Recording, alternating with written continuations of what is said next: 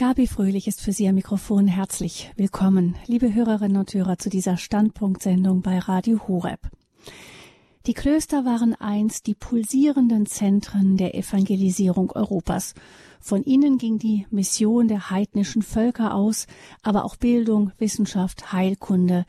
Das alte christliche Abendland ist ohne das Netz der vor allem von Benediktinern und aus Irland stammenden Mönchen gegründeten Klöster nicht denkbar. Die Zeiten scheinen vorbei. Mittlerweile fehlt in vielen alten Klöstern der Nachwuchs und es stellt sich die Frage, wer sie überhaupt noch bewohnen und wie man sie erhalten soll. Ein Leben aus Ora et Labora, Gebet und Arbeit scheint nicht mehr so recht in unsere Zeit zu passen. Das Erstaunliche ist, dass inmitten dieser Zeit des Rückgangs der Klosterzahlen eine neue Bewegung eingesetzt hat, die Gebetshausbewegung. Inzwischen gibt es in Deutschland mehr als 30 Gebetshäuser. Vor allem das Gebetshaus Augsburg wird vermutlich vielen von Ihnen, liebe Hörerinnen und Hörer, durch zahlreiche Sendungen bekannt sein. Die Gebetshausbewegung ist jetzt 20 Jahre alt.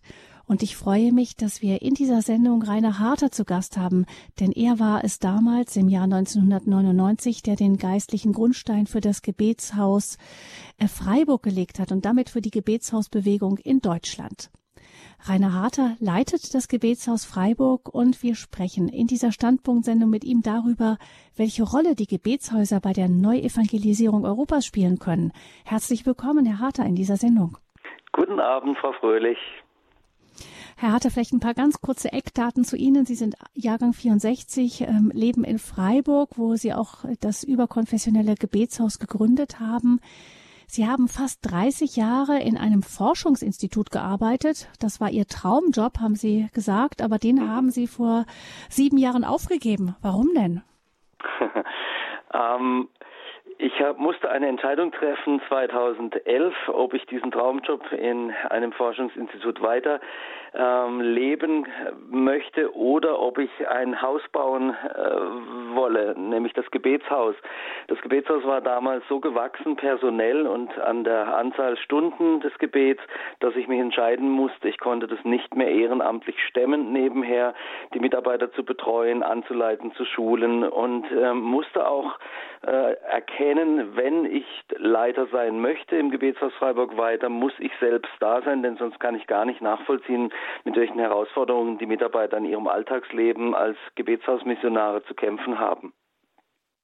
Und das bedeutet auch, dass sich so hm, ihr, ganzes Berufsleben umgestellt hat. Ja. Ähm, ähm, ich kann mir vorstellen, dass Sie da jetzt kein regelmäßiges Einkommen mehr erhalten und so.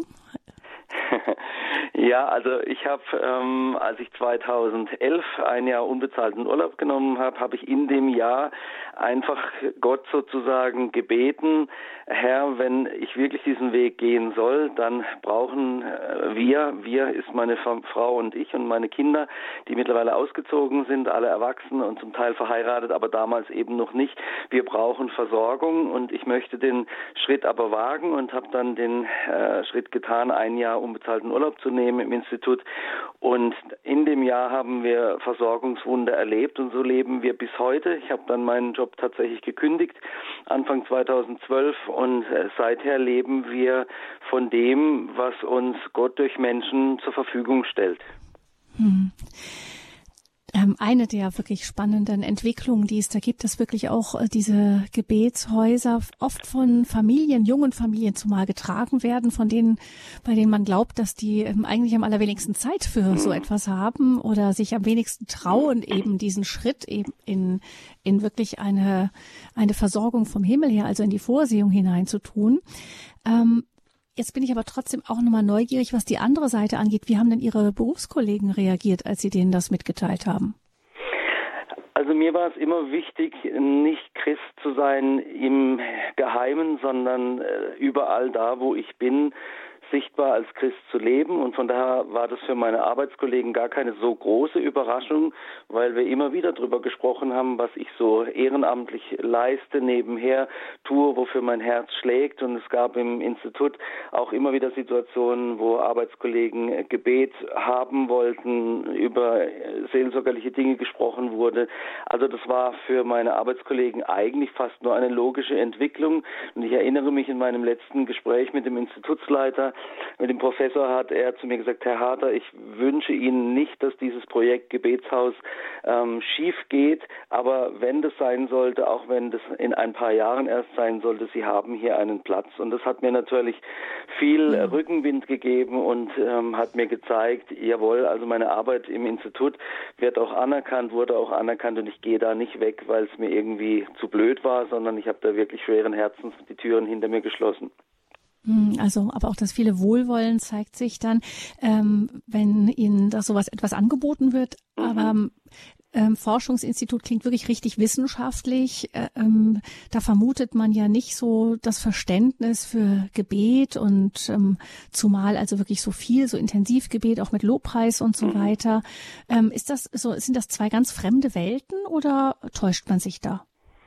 Also ich kann natürlich jetzt nur für mich und die Menschen in meinem Umfeld sprechen, die ich kenne und die in so äh, säkularen Arbeitsfeldern gearbeitet haben.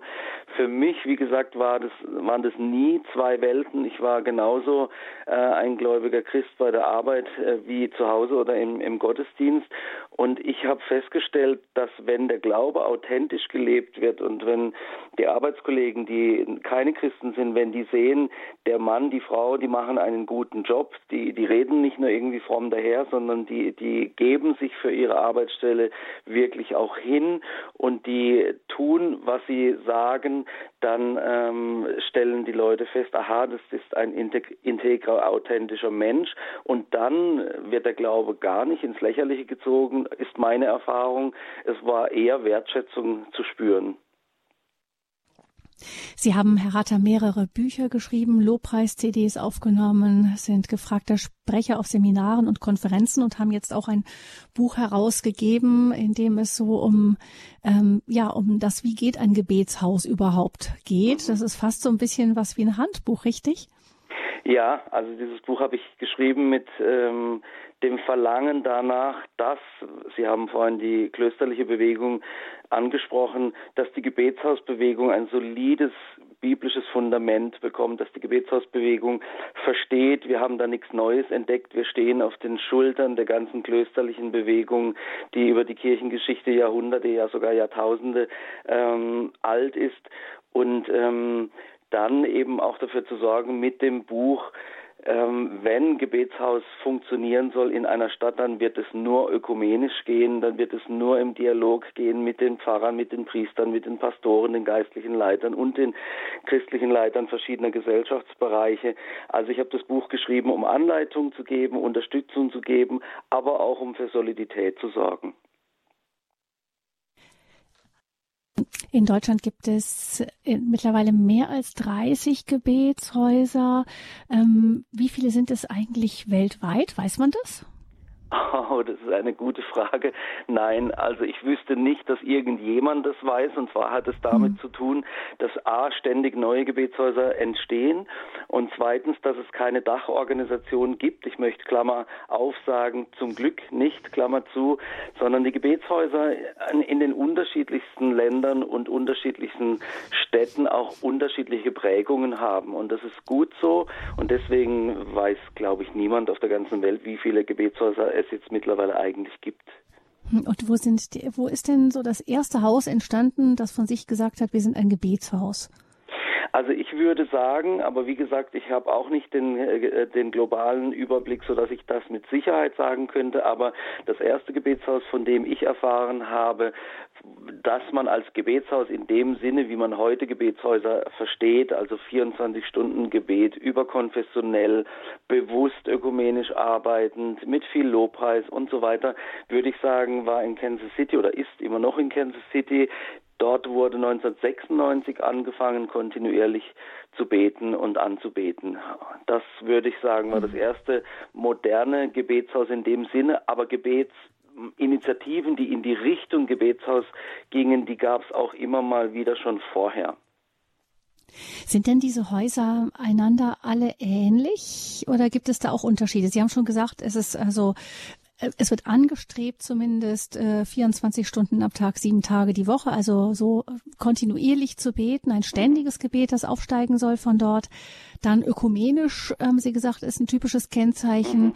Ähm, wie sieht's ansonsten aus? Ist, wenn man da reinkommt, wenn man von einem Gebetshaus ins andere geht, da weiß man, auch da fühle ich mich zu Hause, das ist irgendwie ähnlich oder gibt es da schon Unterschiede? Also es gibt beides. Es gibt große Unterschiede und es gibt viele Gemeinsamkeiten. Als äh, das Gebetshaus in Augsburg entstanden war, 2005, habe ich mich 2006 mit Johannes Hartl getroffen. Wir stehen in gutem Kontakt. Zusammen werden wir nächstes Jahr auch in Freiburg eine Konferenz haben. Äh, Konvent Beta dieser Zeit nennen wir das. Und mit Johannes habe ich damals mich getroffen. In Stuttgart war das, so auf halber Strecke, um festzulegen, was verstehen wir beide denn als, als Mitbegründer der Gebetshausbewegung, wenn wir über Gebetshaus sprechen. Und da haben wir so zehn Punkte Punkte erarbeitet, die sind auch in dem Buch, das Sie vorhin erwähnt haben, aufgeführt. Und das sind zum Beispiel solche Kernpunkte, wie Sie angesprochen haben, jawohl, wir wollen rund um die Uhr beten, jawohl, das soll an einem äh, Ort geschehen. Das heißt, wir sind keine Gebetskette, sondern wir stellen ähm, mitten in der Stadt, in unserem Fall in Freiburg, einen Raum, wo angeleitet Gebetsstunden äh, stattfinden. Lobpreis und Anbetung spielt eine große Rolle. Über Konfessionalität spielt eine große Rolle und da gibt es noch ein paar Punkte mehr.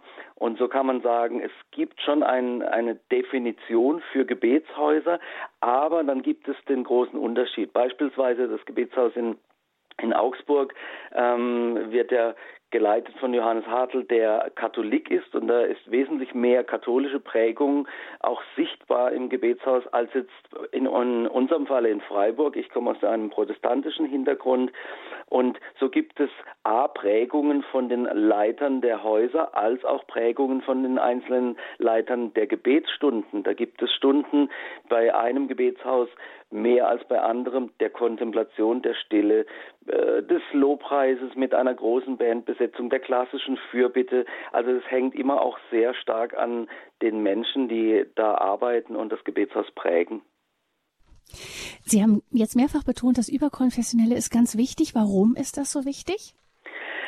Ich kenne persönlich, wenn Sie mich fragen, kein anderes Gebet, ähm, das uns von Jesus Christus überliefert wurde, in dem er so dringlich ringt vor dem Vater, wie das große äh, Gebet in Johannes 17, wo Jesus um Einheit betet. Und ich finde es ganz erstaunlich, dass er nicht nur sagt, ähm, Vater, ich bete darum, dass meine Nachfolger äh, eins werden, sondern dass es ein Damit gibt. Und ich glaube, dass dieses Damit, das ich gleich äh, ansprechen werde, dass dieses Damit ohne eine echte Ökumene, ohne eine echte Einheit unter Christen nicht funktionieren wird, denn Jesus betet, Vater, mach sie eins, damit der Rest der Menschen erkennt, dass sie zu mir gehören und deine Liebe erkennt und so weiter. Das heißt, die Gebetshäuser haben klar, eine klare missionarische Komponente und ich sehe es ähm, basierend auf dem Gebet in Johannes 17 ebenso, dass das nur passieren kann, wenn wir als Christen aus verschiedenen Konfessionen gemeinsam beten und im Gebet, was ja eine ganz intime Tätigkeit ist, im Gebet uns kennenlernen, eins werden und dann auch Freundschaften entstehen, Interaktionen, Synergien entstehen, Zusammenarbeiten entstehen, um eine Stadt für das Evangelium neu zu gewinnen. Hm. Ähm, ist das denn eigentlich auch, manchmal sind da auch die Spannungen im Gebetshaus zu spüren, wenn Menschen unterschiedlicher Konfessionen, Christen unterschiedlicher Konfessionen da beten? Da gibt es ja durchaus auch Gebetsformen ähm, im katholischen Bereich, mit denen ähm, evangelisch oder freikirchler sich eher schwer tun. Ähm, genau. Wie, wie gehen Sie da damit um? Sagt man dann immer einfach, wir, wir beschränken uns auf das, was allen gemeinsam ist? Also wir haben natürlich am, zu Beginn unserer Arbeit am Anfang gut überlegt, was wollen wir und was wollen wir nicht, was sind die Überschneidungen, wo alle mit können? Und Sie müssen wissen, ein Gebetshaus ist ein öffentlicher Ort, das heißt, da beten nicht nur ein paar Mitarbeiter, sondern das Gebetshaus ist Tag und Nacht geöffnet. Und Menschen äh, können in die Gebetsstunden kommen. Und natürlich wollen wir, dass möglichst viele zu möglichst vielen Gebetsstunden kommen und teilhaben können. Die Gebetsstunden sind immer angeleitet. Ähm, mittlerweile ist es so bei uns, dass es eine ganz große Bandbreite gibt, die keine Spannung ähm, äh, auslöst, weil wir beziehungsorientiert arbeiten. Das heißt, wir haben uns über die Jahre in Freiburg äh, unterhalb der Gemeinden und Kirchen gut kennengelernt. Die Mitarbeiter kennen sich gut untereinander. Und so gibt es eigentlich, würde ich jetzt sagen, außer den Sakramenten natürlich, gibt es ähm, nur eine Form des Gebets, die im Gebetshaus nicht stattfindet. Das ist die eucharistische Anbetung. Das haben Sie sicher auch äh, im Hinterkopf gehabt vorhin, als Sie es erwähnt haben. Das ist einfach für protestantische Christen und katholische Christen so ein großer Unterschied, dass wir gesagt haben, das gibt es im Gebetshaus in der Form nicht. Und aber das ist so, würde ich sagen, das Einzige, was es nicht gibt. Hm. Und genau das ist das. Ähm, ich ich habe das auch mal hier also bei uns in meiner Heimat mitbekommen, eben so Gebetshausgründung, wo es manchmal ganz schwer ist, die gerade die katholischen Beter mit beizuholen. Ich weiß, dass der bei uns ist das auch ein freikirchlicher ähm, Leiter mhm. und er hätte so gerne die Katholiken mehr dabei, aber viele sagen halt ja, wenn die Eucharistie fehlt, ach dann gehe ich mir doch lieber bei uns in die Kapelle. Ähm, genau, das ist, ist ist manchmal so die Spannung, in der man mhm. steht. Da, ne? Ja, aber ich muss jetzt sagen, also mir mhm. begegnet diese Spannung in Freiburg nicht. Und nochmal, ich nicht glaube, so. dass das mhm. sehr, sehr stark an der Wertschätzung ähm, liegt, die wir äh, den Kirchen und Gemeinden aller Couleur geben. Wir sind beispielsweise einmal in der Woche äh, zu unserem öffentlichen Lehrabend. Am Dienstagabend sind wir in der Kirche des Priesterseminars. Der Erzbischof Stefan Burger kennt uns. Der Weihbischof äh, kommt mhm. ins Gebetshaus zu einem Leitergebet und so weiter und so fort. Da gibt es ganz gute Beziehungen. Ich sehe immer wieder, mache immer wieder die Erfahrung, dass dort, wo die Beziehungen gut sind und man sich mhm. gegenseitig wertschätzt, dass man auch ähm, Punkte, an denen es noch keine Einheit gibt, dass man die dann auch stehen lassen kann. Und insofern würde ich sagen, da gibt es kein Problem. Also, dass man die nicht einfach wegbügelt und sagt, doch, das Nein. ist doch eh alles gleich, sondern Nein. dass man sagt, die lassen wir einfach bei jedem stehen und wir genau. konzentrieren uns im Gebetshaus auf das, was allen gemeinsam ist. Genau, ja. Mhm. Ähm, umgekehrt, das fand ich auch interessant, hat dieser eine Gebetshausleiter mir mal gesagt, auch äh, wenn man in die Freikirchen kommt, dann ist es manchmal ganz schwer ähm, zu vermitteln, was das denn soll, wenn man so alleine mit Gott ähm, in der Stille sein soll, anbeten soll. Und da sagte er, das ist das, was die Katholiken wieder mal schnell verstanden haben, ja. dann ist das ganz normal. Ja. Aber da ist die Arbeit in den anderen Gemeinden dann eben wieder eine andere. Ja, absolut richtig. So? Hm. Absolut hm. richtig. Mittlerweile ändert sich da einiges, aber noch vor wenigen Jahren war es tatsächlich so, ich sage es jetzt mal ein bisschen provokant der freikirchlichen Szene gegenüber, da war es so, Christentum hat äh, in der Urgemeinde stattgefunden und dann wieder ab der, äh, ähm, ab der Zeit Luthers.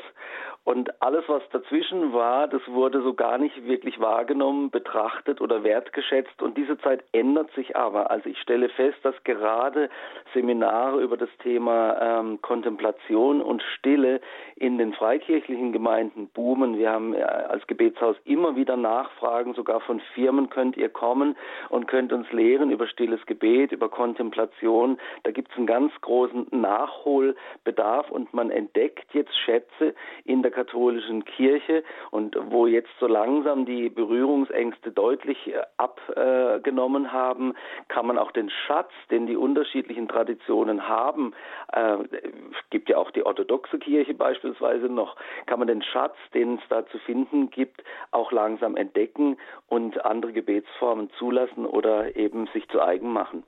Hm. Kommen wir, Herr Rater, äh, wenn wir hier über die Gebetshausbewegung in Deutschland sprechen, 20 Jahre ist es her, dass ähm, Sie so diesen Gedanken äh, langsam angefangen haben umzusetzen. Ähm, gucken wir mal zurück auf diesen Anfang in Freiburg. Ähm, Was ist denn da passiert im Jahr 1999, dass Sie auf diese verrückte Idee gekommen sind, ein Haus zu gründen, in dem 24 Stunden am Tag und sieben Tage die Woche einfach nur gebetet werden soll? Mhm.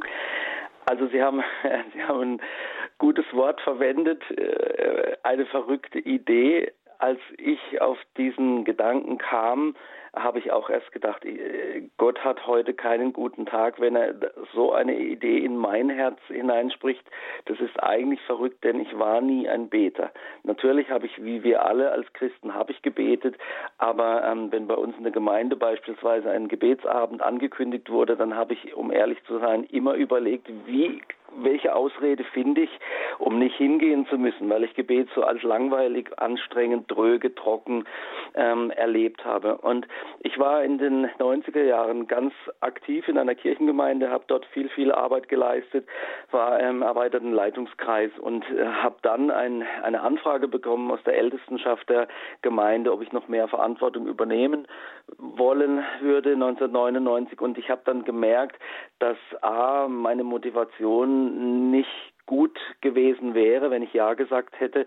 Und B ist mir aufgefallen, dass ich zu einem echt guten Mitarbeiter geworden war, aber zu einem schlechten Liebenden. Und so wie ich die Bibel verstehe, geht es in erster Linie darum, Gott zu lieben und in Beziehung mit ihm zu stehen. Und dann habe ich ein Jahr mir ähm, äh, eine, eine Auszeit gegönnt. Also ich bin weiterhin in die Gottesdienste gegangen, war auch weiterhin aktiv, aber von den meisten Leitungsaufgaben bin ich zurückgetreten äh, in Absprache mit der Leiterschaft und habe einfach mir Zeit genommen, um Gott zu suchen. Und ähm, ich habe das verschiedene Arten und Weisen getan. Eine Art und Weise war, ich bin wandern gegangen und habe unterwegs einfach im Gehen im Wald gebetet, war still, habe versucht, Gottes Stimme zu hören und völlig überraschend dann an einem Tag war es so, dass Gott angefangen hat, in mein Herz hineinzusprechen ähm, über die Hütte Davids. Und ich wusste nichts von der Hütte Davids. Die Hütte Davids habe ich dann rausgefunden, um es jetzt kurz zu machen. Ähm, die ist vor ungefähr 3000 Jahren entstanden. Da hatte David in seiner neuen Heimatstadt Jerusalem hatte ein einfaches Zelt, äh, ist alles beschrieben in dem Buch Die Gebetshausbewegung, ein einfaches Zelt aufgebaut, hat die Bundeslade in das Zelt gestellt und hat zum ersten Mal einen rund um die Uhr Lobpreisdienst etabliert vor äh, der Bundeslade. Das wusste ich alles nicht. Ich hatte diese Stelle Amos 9, Vers 11 in meinem Herzen und Gott hat über Gebetshaus gesprochen und hat gesagt, Rainer, ich möchte, dass du in Freiburg ein überkonfessionelles Gebetshaus gründest. Ich musste mir dann ein Jahr Zeit nehmen, um eben zu entdecken, zu erforschen, nein, es ist, es ist keine verrückte Idee. Es hat biblisch, es hat kirchenhistorisch Hand und Fuß und immer dort, wo kontinuierliches Gebet stattgefunden hat, Sie haben es vorhin selber erwähnt in der Einleitung, da wurde eine Region, da wurden ganze Länder, da wurde ein ganzer Kontinent geprägt für Jesus Christus. Das war so die, die zündende Idee. Wie haben Sie die denn dann konkret umgesetzt? Ja, also ich habe mit vielen äh, reiferen Leitern und Leiterinnen gesprochen damals, habe mich beraten lassen. Aber es gab zu der Zeit in Deutschland ähm, noch nichts oder kaum etwas, was in Richtung Gebetshausbewegung ging. Das bedeutet, ich hatte niemanden, der mir Vorbild hätte sein können. Und so habe ich ganz viel Bibel studiert und Kirchengeschichte studiert und dann ein Konzept entwickelt und bin mit diesem Konzept zu einer ökumenischen ähm, Leiterversammlung in der Stadt gegangen, habe denen das Konzept vorgestellt, habe versucht zu erklären, das ist auf meinem Herzen und die waren erstmal völlig überfordert. Die Herren Theologen ja, damals mit diesem Konzept mussten sich damit auseinandersetzen, aber es kam der Punkt nach äh, mehreren Treffen, dass sie gesagt haben, jawohl, wir können das zulassen, wir wollen das beobachten.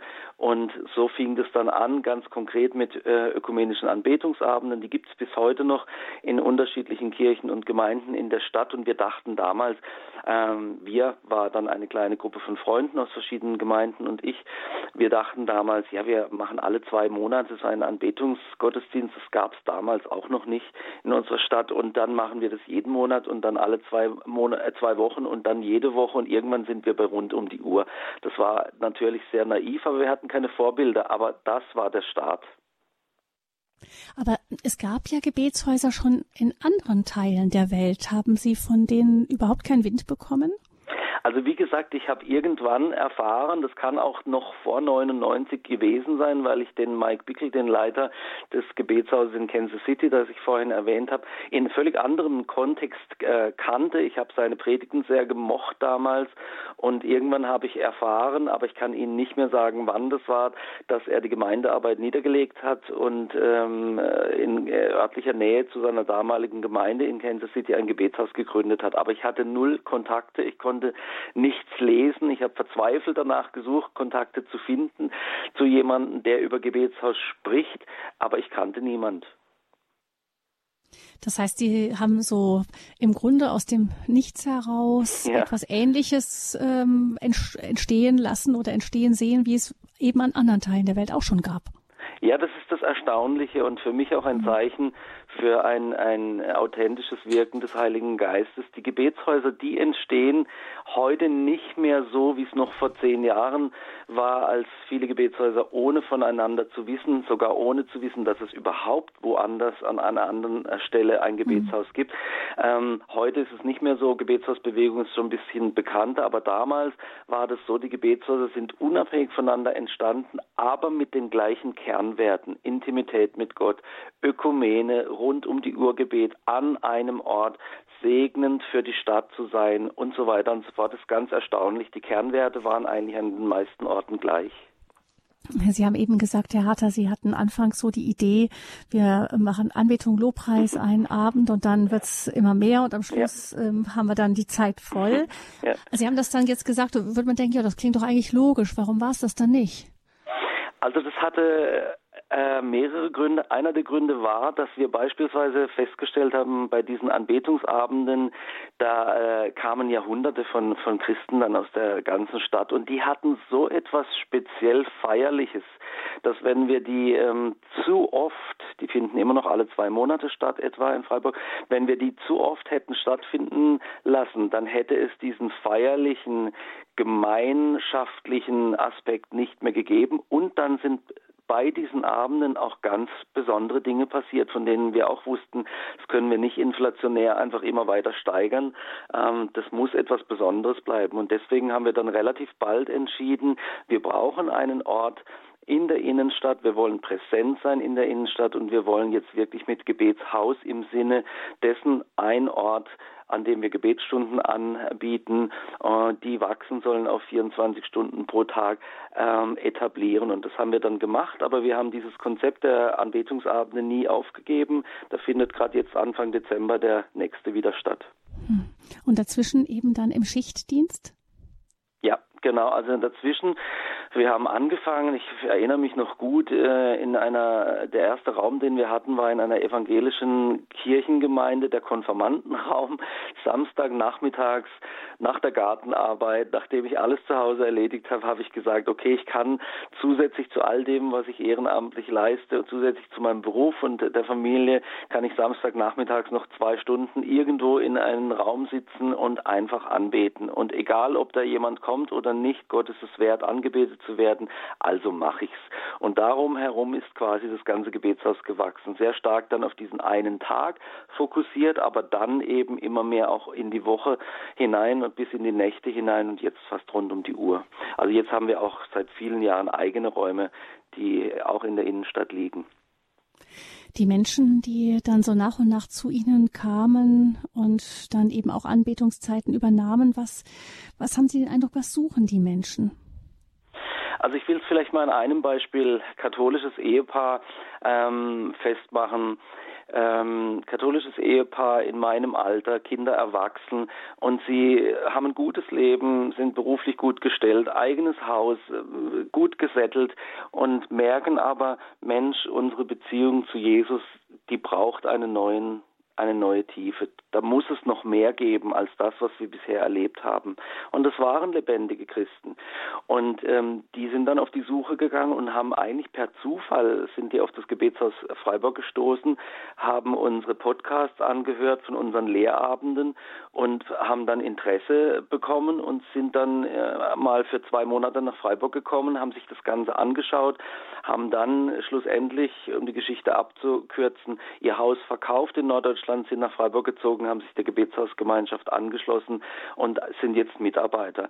Und ähm, was sie suchen, ist nicht irgendwie primär eine, eine Gemeinschaft, obwohl wir das sind, sondern was sie suchen, ist eine Gemeinschaft von Menschen, die Jesus Christus in das Zentrum ihres Denkens, ihres Glaubens und ihres Handelns stellen. Und das findet man tatsächlich in den Gebetshäusern. Also ich würde sagen, das Attraktive ähm, an Gebetshäusern, das Anziehende ist, dass Menschen hier einen Ort finden, wo es ganz stark christozentrisch zugeht und wo Leidenschaft und ähm, Hingabe einen Raum haben, wo man sich gegenseitig ermutigt und wo eben äh, ökumenisch gearbeitet wird. Ich glaube, das sind so mhm. einige der, der attraktiven, der anziehenden Punkte in einem Gebetshaus. Mhm. Und ähm, ist es so, dass ähm, bei den Gebetshäusern oder bei Ihnen, vor allem in Freiburg jetzt mal, ähm, das so ist wie so oft in den Gemeinden. Da gibt es so ein paar wenige, die tragen alles durch und die anderen ähm, hängen sich so ein bisschen dran. Oder ist das so, dass Sie wirklich inzwischen viele Schultern haben, auf denen das Ganze mhm. ruht? Sehr gute Frage. Ähm, ich hatte immer äh, wieder auch Angst davor, dass es so werden könnte, aber so ist es nicht geworden. Ich will gerade einen unserer Gebetshausschüler, Schüler klingt nach jung, in dem Fall stimmt es nicht, einen unserer Gebetshausschüler, der ist über 70, wir haben einmal im Jahr eine Gebetshausschule, zehn Wochen in Vollzeit, die hat gerade ihre letzte Woche jetzt vor sich. Und ähm, äh, ich war mit einem der Gebetshausschüler zusammen und er hat Folgendes gesagt, er hat gesagt, was mir auffällt in den neun Wochen, die ich jetzt da bin, ist, dass hier nicht lauter Ja-Sager um eine Gruppe von Leitern sich gesammelt haben, sondern dass da reife Leute sind, die die Vision selber in sich tragen, die nicht mitmachen, weil irgendein charismatischer Leiter da vorne weggeht, sondern die haben das verinnerlicht, die haben selber den Wunsch.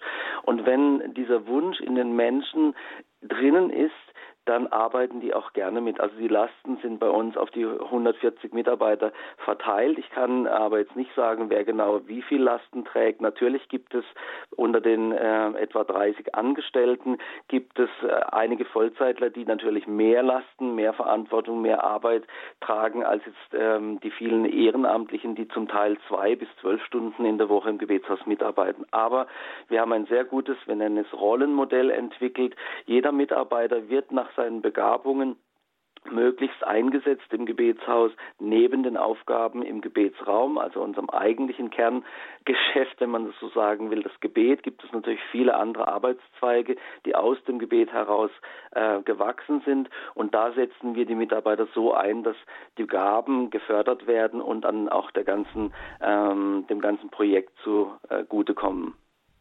Das heißt, im Gebetshaus wird gebetet, aber nicht nur. Da gibt es andere Arbeitsfelder. Mhm. Die Lehrabende haben Sie eben erwähnt. Auch das Gebetshaus Augsburg hat ja einen starken Akzent der Verkündigung. Ja. Ähm, das heißt, äh, wenn man anfängt zu beten, dann passiert noch anderes? Oh ja, da passiert eine ganze Menge. Also ein klassischer Vorwurf beispielsweise, den es immer wieder zu hören gibt, ähm, der ist, ach ihr, ihr betet ja nur, ihr müsstet mal was machen, ihr müsstet missionieren, ihr müsstet den Armen dienen und so weiter.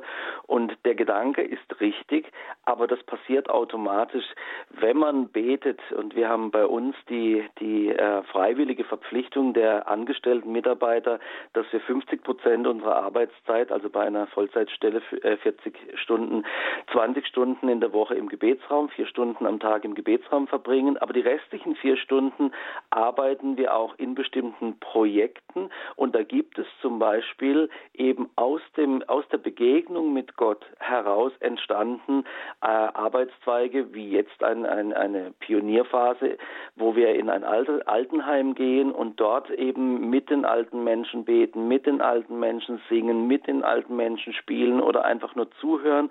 Da gibt es einen Ausfluss aus der Gottesbegegnung. Also wenn man Tag und Nacht demjenigen begegnet, der am Kreuz für die Menschen aus Liebe gestorben ist, dann wird man angesteckt von dieser Liebe. Wir haben Mitarbeiter im Gebetshaus, Mitarbeiterinnen im Gebetshaus, die besuchen die Prostituierten in Freiburg beispielsweise, bringen denen Geschenke mit und bieten ihnen Gespräche an. Und so gibt es einen Ausfluss und dann gibt es natürlich konkrete Arbeitszweige Berufszweige wie jetzt die, die Gebetshausschule oder unsere Intensivwoche für, ähm, für berufstätige Menschen, die nicht zehn Wochen jetzt mal kommen können, sondern nur vielleicht eine Woche. Wir haben viele Predigtdienste in Gemeinden und Kirchen, viele Seminare und so weiter und so fort. Aber all das speist sich aus der Gottesbegegnung und deswegen glaube ich auch, ist es gesegnet, weil es von daher kommt. Gebetshaus Freiburg wird nicht gebaut am Schreibtisch, sondern sozusagen auf den Knien. 20 Jahre deutsche Gebetshausbewegung, ein besonderer Weg der Neuevangelisierung, das ist unser Thema in dieser Standpunktsendung bei Radio Horeb. Wir sprechen gleich mit Rainer Harter, einem, dem Pionier der Gebetshausinitiative in Deutschland und Leiter des Gebetshauses Freiburg. Sprechen wir weiter über eben die Frage, wie, was, also welche Impulse kann die Gebetshausbewegung für die Neuevangelisierung Europas und auch Deutschlands speziell hier bei uns setzen? Aber Sie, liebe Hörerinnen und Hörer, sollen auch die Möglichkeit haben, sich an dieser Sendung zu beteiligen. Die Nummer zu dieser Live-Standpunkt-Sendung ist 089 517 008 008. Wenn Sie also Fragen haben oder eigene Erfahrungen mit Gebetshausbewegungen mit einbringen möchten in diese Sendung, alles ist herzlich willkommen. 089 517 008 008. Thank you.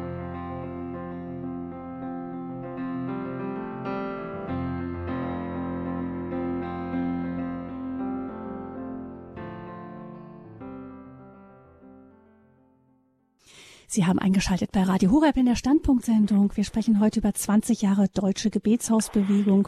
Unser Gast ist Rainer Harter, der Leiter des Gebetshauses Freiburg und derjenige, der die Gebetshausbewegung in Deutschland mitbegründet hat. 089 517 008 008. Das ist die Nummer für Ihre Fragen, aber auch für Ihre persönlichen Erfahrungen zum Thema Gebetshaus. Frau Perkmann ruft uns aus Südtirol an. Herzlich willkommen, Frau Perkmann. Guten Abend. Guten Abend. Ähm, ich hatte vor einigen Jahren kurz Kontakt mit ähm, mit einem jungen, mit einer jungen Familie, die ähm, auch in einem Gebetshaus tätig ist. Und was mir so ganz, ganz, ganz arg fehlte, da taucht ja gar nicht die Mutter Gottes auf, zum Beispiel. Oder also ich bin katholisch, die Sakramente oder die eucharistische Anbetung oder auch Gebete. Ich bin natürlich sehr für Gebete, aber die katholische Kirche stellt so wunderbare ähm, Gebete zur Verfügung, dass das Brevier, nicht nur für die Priester, auch für die Laien und das alles ähm, verschwindet quasi im Gebetshaus. Und deshalb, ähm, gerade auch die Mutter Gottes, oh, könnten Sie oder der Referent dazu Stellung nehmen. Ja, Frau Bergmann, ich glaube, Herr Hatter, Sie haben das eben schon mhm. grundsätzlich angedeutet, aber vielleicht Sie merken, dass das ist schon so eine Frage, die in der katholischen Seele oft schlägt. Vielleicht können Sie dazu noch ein bisschen mehr sagen. Ja, also ähm, ich habe schon erwähnt, dass es natürlich bei uns um Ökumene geht und ähm, ich erinnere mich, dass wir vor ein paar Jahren mal äh, den damaligen Weihbischof, jetzigen äh, Bischof von Fulda, ein Freund von mir, den äh, Dr. Michael Gerber eingeladen hatten und einen evangelischen Theologen, ähm, um das ganze Thema äh, Mutter Gottes Maria anzuschauen und äh, mal aus den verschiedenen theologischen Lagern zu betrachten, wertschätzend, neutral und ähm, ich war auch selber schon bei der, ähm, ähm, wie heißen sie, bei den Schönstädtern an ihrem Hauptsitz und habe dort äh, ein Interview führen dürfen zum Thema Maria. Ich muss sagen, Maria spielt bei uns im, im Gebetshaus, außer dass ich persönlich eine große Wertschätzung habe, Maria für mich eine, eine, ein Glaubensvorbild ist, aber für mich nicht die Rolle innehat, wie sie wahrscheinlich für sie ähm, innehat, hat. Ähm, ist es im Gebetshaus so, dass wir eben uns auf die Punkte reduzieren, aber wir wollen ja auch keine Ersatzkirche sein. Ja, das darf ja in der katholischen Kirche so sein, in der evangelischen Kirche so sein, in einer Pfingstgemeinde so sein, in einer freien evangelischen Gemeinde so sein, dass eben möglichst wir einen großen Konsens haben. Und da ist es tatsächlich so, dass wir keine Gebete zu den Heiligen sprechen, keine Gebete zu Maria sprechen, sondern uns äh, um den Sohn Gottes herum versammeln im Gebet. Herr Hatter, das heißt, ich verstehe das auch richtig, dass ähm, Sie nicht der Ersatz für Gemeinde sind, sondern die einzelnen Mitarbeiter des Gebetshauses haben in aller Regel ihre eigene Gemeinde, in der sie dann eben auch mit ihrer äh, Spiritualität dann wieder zu Hause sind.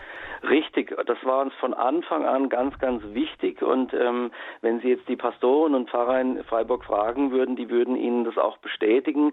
Das Gebetshaus versteht sich als Plattform, als Treffpunkt, als eine geistliche Gemeinschaft, deren Mitglieder aber ähm, aus unterschiedlichen Kirchen kommen, dort beheimatet sind und dort auch nicht raus sollen oder müssen.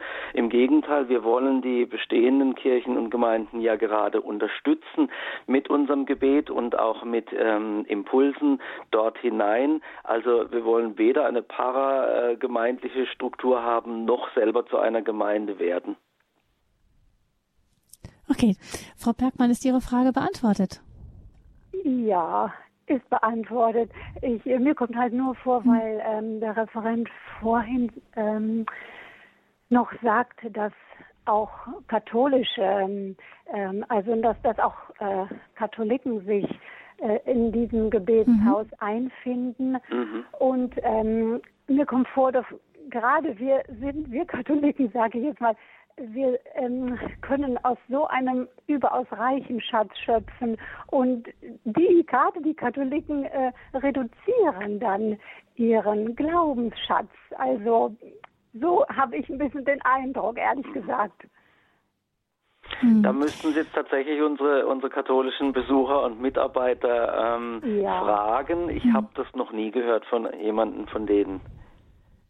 Hm, ich vermute auch, dass das auch ein Stück weit, Herr Harter, vielleicht auch eine ganz besondere ähm, ja, Sensibilität für Ökumene ist, die manche ja. Katholiken mehr drängt als andere, nicht? Das ist vielleicht auch eine, also mir sagte auch der eine Gebetshausleiter, den ich kenne, eben, mhm. das ist auch eine besondere Berufung. Also es gehört vielleicht ja. auch so ein besonders, ähm, eine besondere Berufung auch zu diesem ökumenischen Gebet dazu, zu sagen, ja. ich lasse die Dinge, die mich vielleicht sonst, die ganzen Gebetsformen, die mich sonst bereichern, einfach mal auch in diesem Moment beiseite und ähm, gehe eben da in dem Jesus Christus, was Jesus Christus uns ähm, allen als Gemeinsamkeit geschenkt hat, eben ja. da auf die anderen Glaubensgeschwister zu. Ganz genau. Mhm. Dankeschön, Frau Bergmann, für Ihre Frage. 089 517 008 008. Das ist die Nummer zu dieser Sendung. Ähm, Herr Harter, noch weiter. Ähm, wir haben jetzt auch, sprechen auch über Neuevangelisierung. Was glauben Sie denn, was die Gebetshäuser für die Neuevangelisierung beitragen können? Wo sehen Sie da Ihre Rolle? Also ich glaube, dass die Gebetshäuser tatsächlich so etwas sind wie große Plakatwände, äh, die Werbung machen für ein paar der Dinge, die heute für die ganze Kirche äh, wichtig sind. Und ähm, in geistlicher Sprache würde man sagen, äh, Gebetshäuser sind prophetische Zeichen.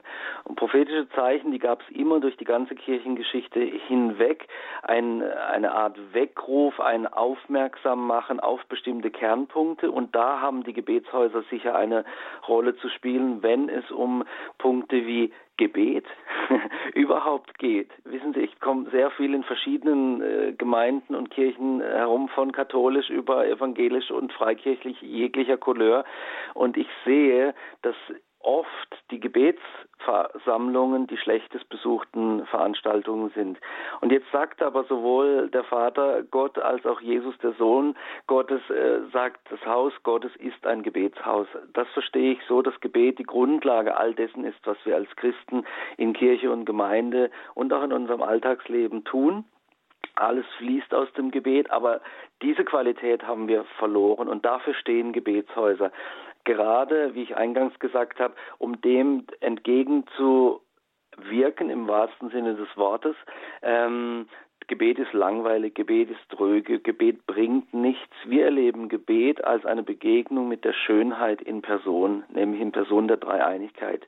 Und ähm, das ein Zeichen. Das zweite ähm, prophetische Zeichen oder plakative äh, Ausrufezeichen ist mit Sicherheit das Thema Intimität mit Gott. Gott lässt sich nahen, Gott sehnt sich nach Gegenwart des Menschen bei ihm. Gott möchte uns seine Gegenwart schenken. Gott möchte nicht instrumentalisiert werden, sondern möchte ein, ein, ein Liebespartner sein, der unser Leben bestimmen darf, der unser Leben äh, auch schön machen und heilen darf.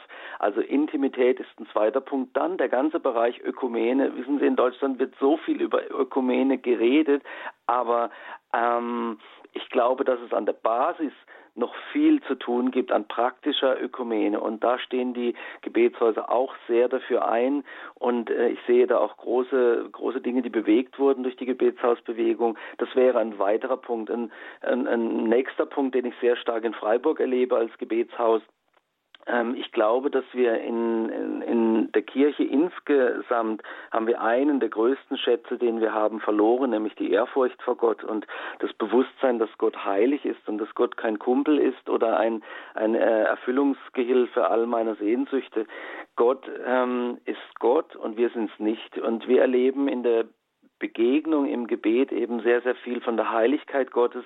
Und ähm, dafür stehen Gebetshäuser auch, zumindest das Gebetshaus Freiburg, sehr stark als Zeichen für einen, einen Gott, der der biblische Gott ist und nicht ein Gott, den wir uns äh, mit den Jahren zurechtgestrickt haben. So gibt es ein paar Punkte, die wie ein Lockstoff für die, für die Insekten sind. Wir locken Menschen ins Gebet, wir locken Menschen in die Intimität, wir locken Menschen in die Gegenwart des Heiligen Gottes und wir locken Menschen dahin, ein äh, Verständnis zu entwickeln für ähm, Ökumene und natürlich im Ende versuchen Gebetshäuser Menschen in eine tiefere Beziehung mit Jesus Christus zu, fü zu, führen, die sie im Alltagsleben führen sollen und die sie aber auch in ihre Kirchen und Gemeinden hineintragen dürfen, in denen sie beheimatet sind. Hm.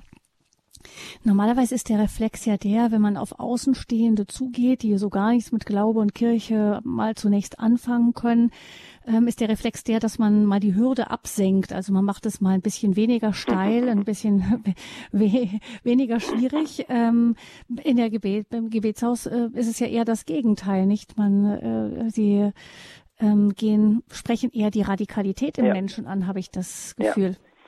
Also da, da muss ich sagen, ich glaube aus meiner persönlichen Beobachtung über viele Jahre, dass ähm, wir als Gesamtkirche den Fehler gemacht haben, zu denken, wir müssen nur niederschwelliger werden und werden dadurch attraktiver. Ich glaube, das Gegenteil ist der Fall. Wenn, um etwas mal sehr Provokantes zu sagen, wenn Gott in unseren Gottesdiensten Raum bekommen würde, mehr als er es bisher hat. Wenn Gott in unseren Gottesdiensten, wenn das Heilige Gottes in unseren Gottesdiensten ähm, Raum bekommen würde, verstanden, erkannt, geachtet und gewertschätzt werden würde, sprich, wenn Gott uns besuchen würde, dann kommen die Leute in unsere Gemeinden, in unsere Kirchen, ob wir niederschwellig sind oder nicht.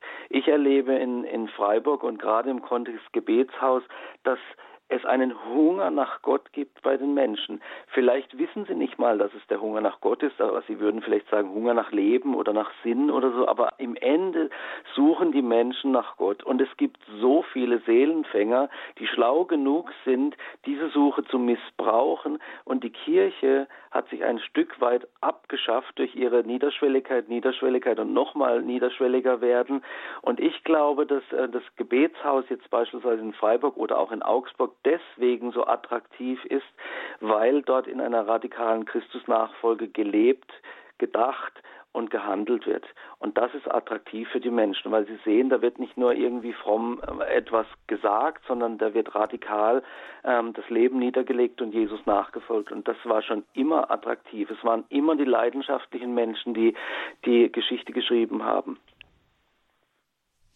Ähnlich ist es ja auch ähm, mit den Ordensgemeinschaften. Genau. Also es ist schon interessant zu sehen. Man kann es nicht, wahrscheinlich sicher nicht eins zu eins ähm, ähm, ganz genau sagen, aber es ist schon auffällig, dass es gerade bei den Ordensgemeinschaften solche Gemeinschaften gibt wie die Bethlehem-Schwestern, die sehr, sehr radikal leben, also wirklich ein ganz radikales ähm, Leben der Armut, Einsamkeit, ähm, Gebet haben, die voll mit jungen Leuten sind. Ja, Ja, aber ich habe es vorhin schon gesagt, es war immer so. Denken Sie an die an die ersten äh, äh, Männer in den ersten ähm, äh, klösterlichen Bewegungen.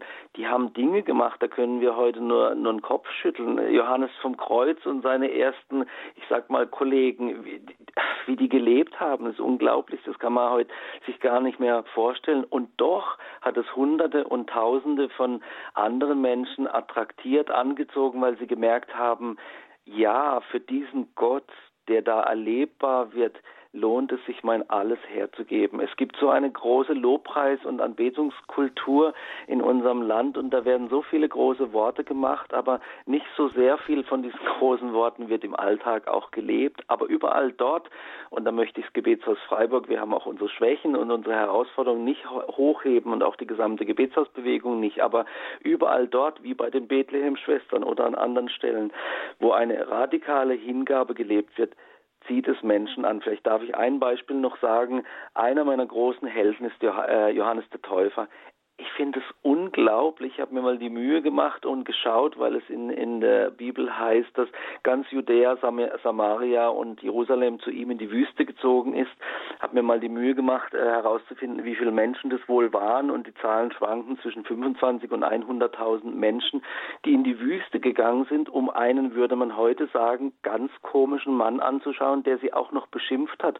Aber Jesus hat dann hinterher das Geheimnis von Johannes beschrieben er hat gesagt, die Menschen sind nicht hingegangen, um jemanden, der gut aussieht, also Punkt Niederschwelligkeit, der gekleidet ist, der so spricht, der so handelt, wie man das heute gern tut, sodass die Leute leicht zu ihm kommen können, seine Botschaft verstehen können, sondern der war radikal. Und Jesus hat gesagt, aber er war eine brennende und scheinende Lampe und ihr wolltet eine Weile in seinem Licht fröhlich sein. Also da, wo dieses Feuer der Hingabe zu Gott brennt, da spielt die Musik, da spielt die Kleidung, da spielt die Sprache nicht die vorrangige Rolle, sondern die Menschen sehen das, was im Herzen ist.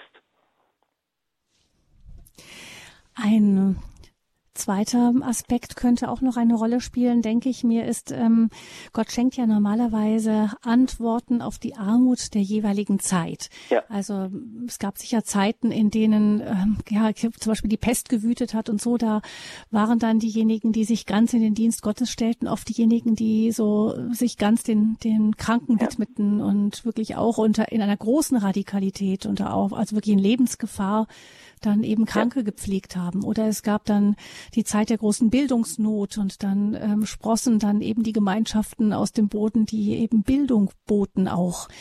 Ähm, ich kann mir vorstellen, dass auch die Gebetshausbewegung und da gibt es ja parallel auch im katholischen Bereich noch ähm, auch diese eucharistischen ähm, Gebetskirchen, Kapellen, mhm. die wirklich ähm, auch 24 Stunden sieben eucharistische Anbetung ja. immer mehr ähm, auch wo das gebetet wird, gerade in den USA, da gibt es ja hunderte von diesen mhm. Kirchen und Kapellen in der ganzen, übers ganze Land verteilt, wo ständig eucharistische Anbetung ist. Das gibt es ja parallel zu der mhm. ökumenischen Gebetshausbewegung auch noch. Aber da habe ich mir oft gedacht, dass es gerade, ich meine, bei der eucharistischen Anbetung wird es so ganz, ganz deutlich, dass es so eben dieser, dieser eine Punkt, ähm, auf den man sich sammelt, nicht? Das ist auch im Gebet, man sammelt sich und dass es in unserer Zeit, die so hektisch ist, so zerstreut ist, wie fast eine, ein, ein Gegenpol, wie als wäre das ein Heilmittel, das Gott uns schenkt, damit wir in, in unserer Zeit uns nicht verlieren. Ja, also für mich gehört der Punkt, den Sie sehr gut beschrieben haben, ähm, zu diesen, diesen prophetischen Zeichen oder zu diesen Plakaten, äh, von denen ich vorhin gesprochen habe. Ich glaube, dass wir als Kirche Haus des Gebets, nicht im Sinne von äh, den Gebetshäusern, über die wir jetzt sprechen, alleine, aber dass wir als Kirche Haus des Gebets wieder werden müssen, weil wir uns sonst selbst in der Gefahr noch mehr als bisher schon befinden, wiederfinden werden, dass wir irre irre irrelevant werden, bedeutungslos, gesellschaftlich einflusslos. Und ich glaube schon, dass die Gebetshäuser da wie ein, ein, ein Weckruf Gottes auch sind, so wie auch andere Bewegungen und andere Impulsgeber Geber im, im Leib Jesu ähm, ein Weckruf dafür sind, wir müssen beten, wir müssen den Herrn suchen, sonst wird die Kirche irrelevant in Deutschland. Die Gebetshausbewegung, 20 Jahre ist sie in Deutschland alt und wir sprechen darüber mit dem Leiter des Gebetshauses Freiburg, wo in Deutschland alles seinen Anfang nahm, mit Rainer Harter. Sie können anrufen 089 517 008 008, die Nummer zur Sendung 089 517 008 008. Und nach einer Musik wollen wir dann vielleicht noch ein bisschen genauer hinhören, wie sieht das denn, wie, wie, wie geht das denn, wenn man, wenn ein Gebetshaus gegründet wird?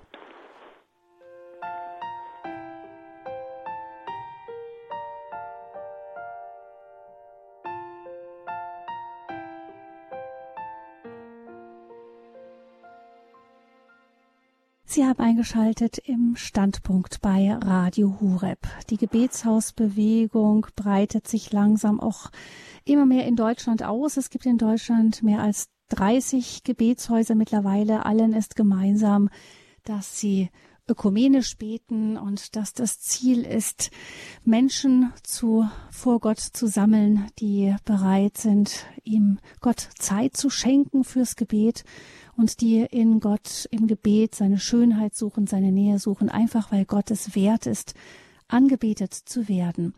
In Freiburg hat es damals für Deutschland ähm, den Anfang genommen. Rainer Harter, der Leiter des Gebetshauses Freiburg, ist unser Gast in dieser Sendung über 20 Jahre Gebetshausbewegung und 089 517 008 008. Das ist die Nummer zu dieser Sendung.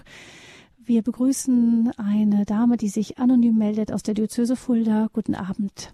Guten Abend. Sie haben eine Frage? Ja, also ich möchte äh, eigentlich keine Frage, aber ich möchte irgendetwas sagen, äh, was die Ökumene betrifft. Und zwar bin ich der Meinung, äh, dass äh, den evangelischen Christen die Mutter Gottes näher gebracht werden sollte. Zu Luthers Zeiten hat die Mutter Gottes auch eine große Rolle noch gespielt. Mhm. Sie ist einfach die Mutter Jesu und Jesus wünscht, dass seine Mutter verehrt wird und dass sie nicht äh, sozusagen auf die Seite gestellt wird. Hm. Herr Harter, Sie haben gesagt, Sie haben als evangelischer Christ auch durchaus eine, ja, eine besondere Verehrung für Maria, die Mutter Jesu. Wie, genau, die Frage geht in die Richtung, die unsere erste Hörerin schon genannt mhm. hat. Ähm, wie geht man mit seinen persönlichen, wirklich tiefen Glaubensüberzeugungen da um?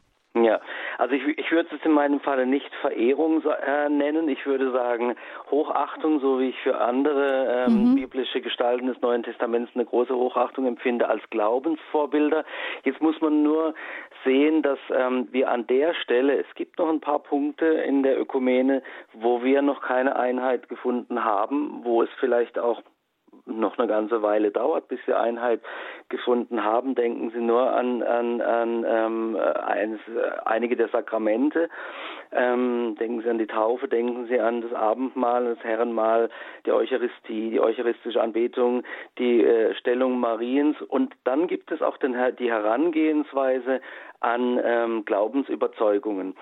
Ein, ein protestantisch geprägter Christ der nimmt immer primär und alleine in der Regel die Bibel als ähm, Wertmaßstab, um zu beurteilen, welche Aussagen gelten. Und ich habe gelernt, ich hoffe, ich sage das richtig, aber das habe ich gelernt und auch mit Bischöfen hm, gesprochen. In, in der katholischen Tradition ist es eher auch so, dass zusätzlich zu, zum Wort Gottes, zur Heiligen Schrift, dass Tradition eine große Rolle spielt, das, was in der Kirchengeschichte festgelegt wurde, dass das auch eine bedeutsame ähm, Rolle spielt und das ist in der, in der lutherischen Tradition nicht so. Und deswegen ist es zum Beispiel so, um jetzt äh, der Hörerin, die gerade in der Leitung ist, eine Antwort zu geben, es gibt keine biblische Aussage, in der Jesus sagt, meine Mutter soll verehrt werden. Das gibt es nicht. Das ist eine eine, traditionell gewachsene, ähm, ein traditionell gewachsenes Verständnis, das hergeleitet wird aus bestimmten ähm, äh, Hintergründen. Es war die Mutter Jesu und so weiter und so fort. Aber da gibt es einfach eine ganz unterschiedliche Betrachtung von was sind Gebote, von was sind Lehraussagen, die heute gelten, die bei den äh, protestantisch geprägten Christen und den katholisch geprägten Christen unterschiedlich sind.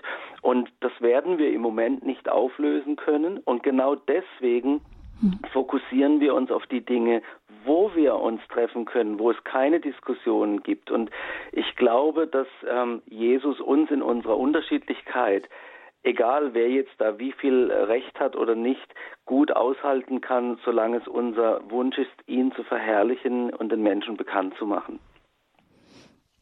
Das heißt, jeder, der ins Gebetshaus geht, kann seine persönlichen Überzeugungen haben und ähm, die auf jeden Fall auch leben, aber im Gebetshaus selber ist man dann gebeten, eben die da jetzt nicht ähm, sozusagen für für seine eigenen Überzeugungen zu missionieren.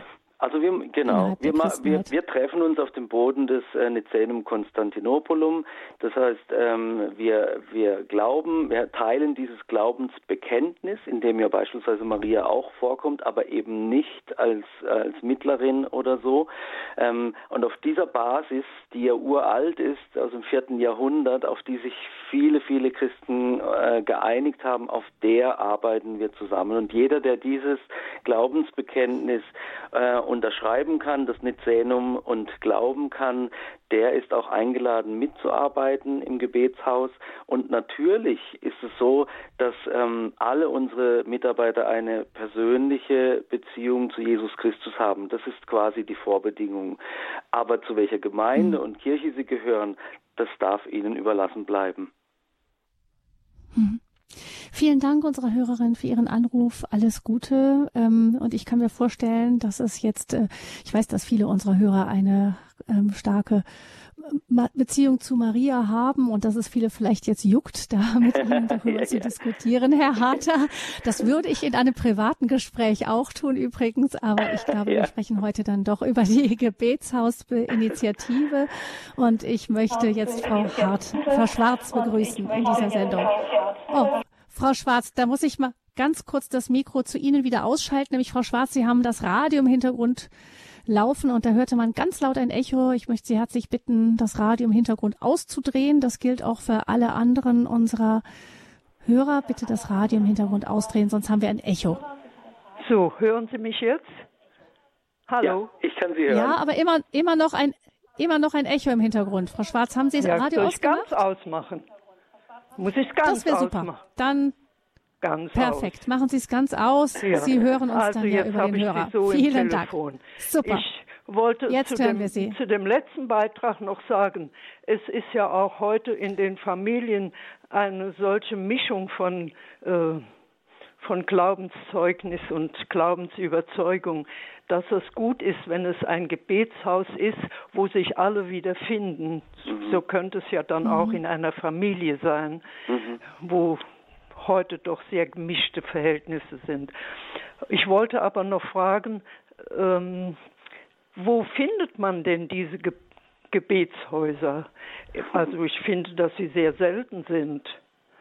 Ich würde mich sehr dafür interessieren, ja. aber ich weiß nicht, äh, wo hier in der Nähe irgendwo also, ich noch nie etwas gehört davon. Saarbrücken. Ja.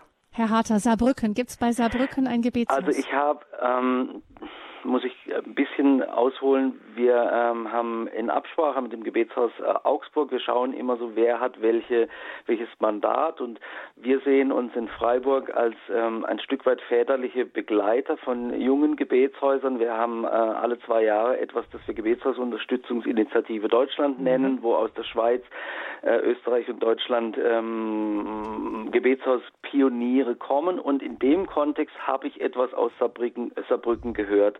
Aber manche dieser Gebetshäuser, die sind sehr, sehr am Anfang, die beten vielleicht zwei Stunden in der Woche, was super ist. Ja, aber das ist zu wenig. Da, ja, aber da gibt es eben einfach noch, noch zu wenig Mitarbeiter, zu wenig Gebetszeiten. Mhm. Das darf wachsen. Und in der Regel findet man diese äh, Initiativen übers Internet. In der Regel, wenn man, so, wenn ja. man, wenn man äh, googelt nach Gebetshaus Saarbrücken, da werden Sie bestimmt irgendetwas finden, wenn es tatsächlich eine Initiative ja, gibt in, in Saarbrücken. Wenn man sich nicht meldet, kann es ja auch nicht mehr Beter werden, nicht? Das ist man richtig, muss ja. Sich ja zusammenfinden. da haben Sie recht. Also gut, dann werde ich mal im ja. Internet, sagten Sie. Genau, nicht? ja. Mhm. Ja, gut. Vielen Dank. Gerne. Ja, es gibt, ich habe gesehen, auch wenn man, es gibt eine Bitte? Es gibt eine Liste von, es gibt eine Liste von Gebetshäusern ja. Auch im Internet, habe ich gesehen. Mhm. Genau, da kann man sich ja auch drauf suchen. Ja, hm? da werde ich mich mal ja? informieren. Schön, es war eine sehr schöne Sendung. Vielen Dank. Dankeschön, Frau Schwarz. Alles Gute Ihnen nach Saarbrücken. Ja, Sie haben gesagt, dass oft die jungen Gebetshäuser, die beten so ein paar Stunden in der mhm. Woche. Ist das so der klassische Anfang, ja? Ja, also das würde ich sagen.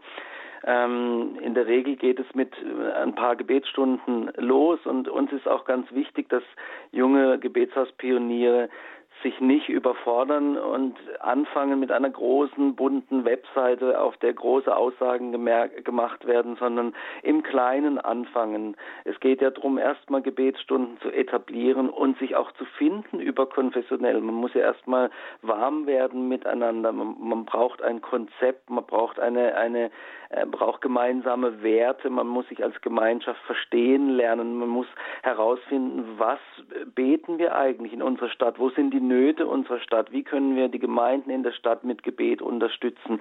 Also da braucht es eine, eine, eine lange Anlaufphase und die größte Herausforderung in den Gebetshäusern, in den jungen Gebetshäusern, ist das Gebet. Also manche machen eben den Fehler, dass sie zugleich am Anfang zu groß denken und dann äh, die Gebetsstunden gar nicht so zunehmen, wie sie zunehmen könnten. Deswegen rate ich jedem Gebetshausgründer immer, seid treu im Kleinen, baut die Gebetsstunden, große Webseite oder andere Sachen ist alles nicht so wichtig, sondern das Gebet ist das Wichtigste. Und da zu reifen und die Gebetsstunden zu etablieren, das ist der Hauptpunkt. Im Grunde, wie es beim persönlichen geistlichen Leben ja auch ist. Nicht mehr hat mein geistlicher genau. Begleiter gesagt, es ist besser, eine kleine Maus sich ins Haus zu holen und die zu füttern, damit sie wächst, als äh, gleich von Anfang an einen Elefanten, der einen in einem Tag den Kühlschrank ja. leer gefressen hat. Ja, genau. Also, das kleine, kleine Anfangen, aber das Treusein ja. im Kleinen, das ist das ja. Wichtige, sagen Sie. Ja? Und man, man darf Härte, nicht, ja, man darf nicht äh, die, die Illusion haben, dass, dass man von heute auf morgen ein Gebetshaus wie in Augsburg wird.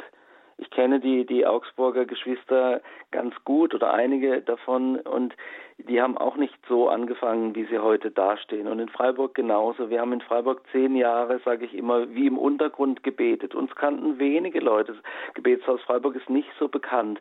Und ähm, das hat uns aber gut getan, diese zehn Jahre, weil wir äh, ein Fundament haben, wo wir Gebet gelernt haben und wo wir nicht Gebet ähm, instrumentalisieren, um irgendwie bekannt zu werden oder so, sondern ähm, wie in Augsburg auch, wir haben angefangen um des Gebetes willen und alles, was daraus ähm, herausfließt, ist letztlich Frucht des Eigentlichen. Und uns haben diese, diese Jahre der Verborgenheit im Gebet gefestigt und äh, haben uns gelehrt zu verstehen, warum wir das eigentlich tun, nämlich wegen der Anliegen, die Gott auf seinem Herzen hat.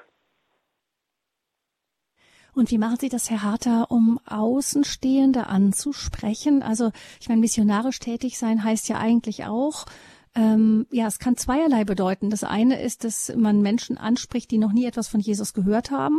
Finden solche Leute auch ins Gebetshaus? Und das ist die eine Seite. Und die andere Seite ist die, wie können wir Impulse in die Gemeinden hineinbringen oder auch ähm, die Gemeinden selbst unterstützen, damit sie wieder missionarischer sein können. In ja. welche Richtung geht das bei Ihnen? Mhm. Also wir sehen uns, wir sehen uns als Gebetshaus nicht als einen klassisch missionarischen Dienst in dem Sinne, dass wir Angebote ähm, haben, wo jetzt Menschen Grundlegendes über den christlichen Glauben erfahren. Ähm, aber es ist so, dass wir ein öffentliches Haus sind. Das heißt, äh, dadurch, dass wir mitten in der Innenstadt, in der Fußgängerzone von Freiburg sind, kann sich da immer wieder mal ein völlig unbedarfter Mensch, nicht wissend, auf, auf was er sich da einlässt, einfach aus Neugier ähm, bei uns mal in die Räume äh, verirren und im Gebetsraum landen und dann Fragen stellen. In der Regel sind es aber Christen, die kommen aus den verschiedensten Kirchen und Gemeinden. Unser, unsere Unterstützung des missionarischen Gedankens, also Menschen mit Jesus Christus bekannt zu machen, ist dann eher, wird durch Projekte, wie ich vorhin schon angesprochen habe, mit unserem äh, äh, unserer Pionierarbeit im, in, im Altenheim oder andere Sachen, Konferenzen, die großen Anbetungsabende beispielsweise sind ein sehr missionarisches Tool. Und zwar einfach quasi nebenbei. Sie müssen sich vorstellen, wir sind in den großen Freiburg ist sehr stark katholisch geprägt. Das heißt, die Innenstadtkirchen sind in der Regel katholische Kirchen. Wir sind in den großen katholischen Kirchen in Freiburg und da haben wir die, die Kirchenportale offen. Wir machen diese Anbetungsabende oft an den äh, Terminen, äh, in denen in Freiburg der Mega-Einkaufssamstag, die Geschäfte sind bis 24 Uhr geöffnet, stattfindet. Und da sind wir mitten in der Fußgängerzone, die Geschäfte ringsrum, die Kirchenportale offen und die Menschen hören die Anbetungsmusik und sehen da in der Kirche ist richtig was los. Und dann äh, verirren sich ganze Touristengruppen zum Teil in die Kirche. Und da gibt es dann oft Menschen, die viele Fragen haben, die in Tränen ausbrechen, weil sie in Berührung kommen mit der Liebe Gottes. Und unser ähm, anderer äh, Punkt ist die Unterstützung der Gemeinden, dass wir Gemeinden stärken auf ganz unterschiedliche Arten und Weisen, dass wir versuchen, Gemeinden ähm, ähm, zu befreunden, Leiterfreundschaften zu unterstützen, so dass die sich wieder untereinander unterstützen und so mehr zu einem Licht werden in der Stadt, dass die Menschen finden können, die in der Dunkelheit noch leben. Also das ist diese, diese eine Bewegung. Sie bei den großen Gebetsabenden, da können durchaus auch mal Leute einfach reinputzeln, die, genau. die so in der Stadt sind. Hm. Die haben von Tuten und, Bla und Blasen keine Ahnung. Aber bleiben dann da, weil hm. sie einfach angesprochen werden also innerlich auch. angesprochen werden. Und, und dann haben wir aber auch, mh, dann haben wir aber auch immer ein Team von Mitarbeitern, die eben an am äh, Kirchen an der Kirchentüre stehen und für Fragen ähm, zur Verfügung stehen, die die Menschen haben. Hm, und die zweite Bewegung ist wieder ähm, das Gebet wieder in den Gemeinden zu stärken. Genau, richtig. Also es liegt uns sehr am Herzen, ähm, dass wir nicht Gebet nur jetzt in Gebetshäusern haben, sondern, und da nochmal der Punkt, die Plakate. Wir, wir sind ein Zentrum oder wir sind Zentren des Gebets, aber eigentlich geht es darum, dass die gesamte Kirche in ihren unterschiedlichen Ausprägungen wieder zu Haus des Gebets wird. Sprich, Gebet ist das Fundament des geistlichen Lebens, der Gottesdienste, der Aktionen und Projekte, die es in den Kirchen und Gemeinden gibt. Und da fördern wir die Leiter wir fordern auch die Leiter heraus, wie die Leiter aus Freiburg treffen sich im Gebetshaus auch zum gemeinsamen Gebet und wir bieten Seminare und Schulungen an über Gebet. Ich bin immer wieder unterwegs äh, für solche Schulungen und Seminare, um Gebet in den Gemeinden zu stärken. Also nicht die Gemeindemitglieder zu Mitarbeitern zu machen im Gebetshaus Freiburg, sondern Gebet in den Gemeinden zu stärken. Das ist uns ein großes Anliegen. Die Gebetshausbewegung. 20 Jahre gibt es sie schon in Deutschland. Wir sprechen darüber in dieser Standpunktsendung bei Radio Horeb. Wenn Sie Fragen haben, können Sie gerne anrufen und mit dem Begründer der Gebetshausbewegung in Freiburg sprechen ähm, und in Deutschland damit auch, denn Freiburg war das erste Gebetshaus in Deutschland. Rainer Harter ist unser Gast in dieser Sendung. 089 517 008 008 ist die Nummer zu dieser Sendung. 089 517 008 008 und jetzt geht's weiter mit noch etwas Musik.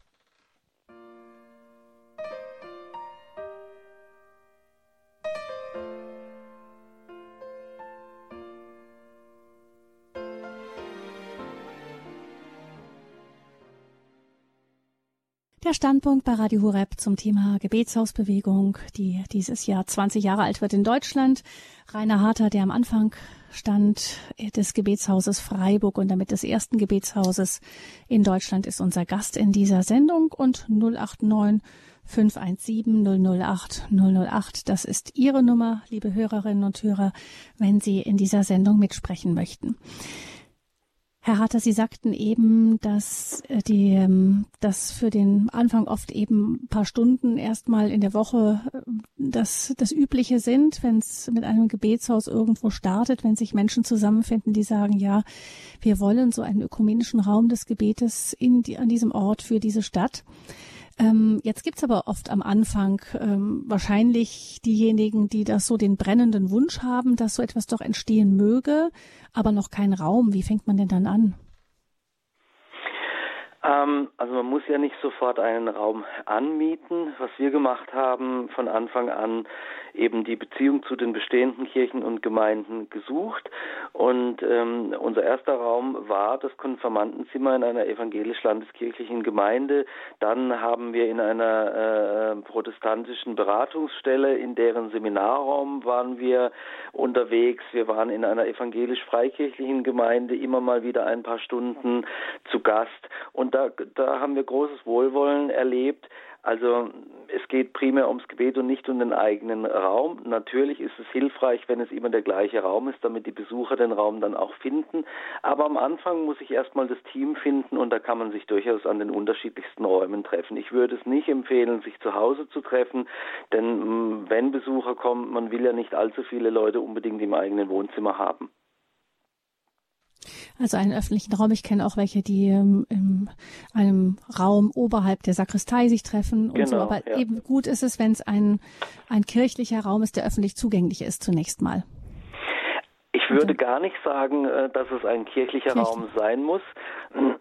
Beispielsweise haben wir unsere Anbet Anbetungsabende ganz bewusst in einer äh, Schule, in einer Gewerbeschule in Freiburg angefangen, weil damals, mhm. vor 20 Jahren, war es in Freiburg noch so, dass die äh, Kirchengemeinden, die unterschiedlichsten Konfessionen nicht so gut miteinander konnten wie heute.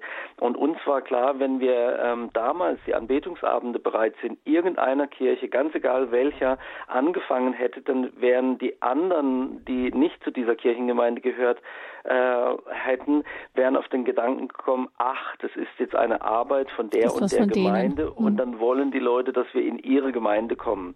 Und das war eine weise Entscheidung. Und von daher bin ich gar, gar nicht ähm, abgeneigt zu sagen, auch ein Gebetshaus darf in neutralen Räumen anfangen. Das ist nämlich dann, wir hatten es vorhin von niederschwellig, eine gute Niederschwelligkeit. Also eine, die niemanden sich ausgeschlossen fühlen lässt. Genau, ja. Ja. Ähm, und dann ähm, kommt irgendwann oder kam bei Ihnen irgendwann der Punkt, dass Sie gesagt haben, also das sprengt jetzt den Rahmen ja. dieser, dieses, dieses Konfirmandenraums. Ähm, wir brauchen dann was Eigenes. Und dann kommt es wahrscheinlich darauf an, wie sehr äh, die Gruppe dann bereit ist, auch groß genug ist, um wirklich richtig einzusteigen. Ja, also wir waren gar keine große Gruppe. Wir waren, glaube ich, damals äh, eine Kern, eine Kernmannschaft von elf Leuten. Und wir haben dann gemerkt, es wäre gut, wenn wir tatsächlich eigene Räume hätten. Und ähm, wir hatten zu der Zeit dann schon, weil wir bei den Anbetungsabenden auch eine freiwillige Kollekte gesammelt haben, haben wir damals schon einen gemeinnützigen Verein gegründet gehabt, damit eben die Spendengelder auch ordentlich verwaltet werden und nachvollziehbar äh, gehandhabt werden. Und ähm, als wir unsere ersten Räume oder den ersten Raum angemietet hatten auf einer Büroetage mitten in der Innenstadt, da haben erstmal wir elf den getragen. Also wir haben die Miete bezahlt für diesen Raum. Freiburg ist eine sehr, sehr teure Stadt. Das waren damals für einen Raum von äh, 35 Quadratmetern, waren das damals 800 Euro im Monat. Heute sind es wahrscheinlich schon wieder mehr. Aber wir haben gesagt, wenn uns dieses Anliegen so wichtig ist, dann darf sich das auch im finanziellen ausdrücken und dann geben wir selber erstmal. Später sind dann immer mehr freiwillige Spender dazugekommen. Und heute wird das ganze Gebetshaus getragen, komplett durch freiwillige Spender. Da brauchen wir noch deutlich mehr, weil wir so stark wachsen. Aber ähm, wir haben das immer erlebt, dass die Spenden mitgewachsen sind und so wird es auch in Zukunft hoffentlich sein. Herr Harter, können Sie uns vielleicht noch ein paar, ähm, paar Worte sagen zu den Gebetsformen? Sie haben schon gesagt, mhm. es sind auf jeden Fall ökumenische Gebetsformen, welche in denen sich alle wiederfinden können, die da kommen.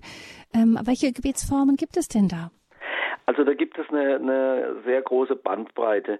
Ähm, und wenn ich jetzt ein, ein, paar aufzähle der Gebetsformen, dann sind die auch nicht in, äh, im, im, Sinne einer Prioritätenliste aufgezählt, sondern einfach, wie sie mir jetzt gerade einfallen. Ich denke an Stunden der Stille. Es gibt tatsächlich Stunden, äh, wo wir einfach vor dem großen Kreuz, das, das es gibt bei uns im Gebetsraum, sitzen auf unseren Kniebänkchen und ähm, in der Stille beten innerlich beten, das Herzensgebet, das Jesusgebet beten.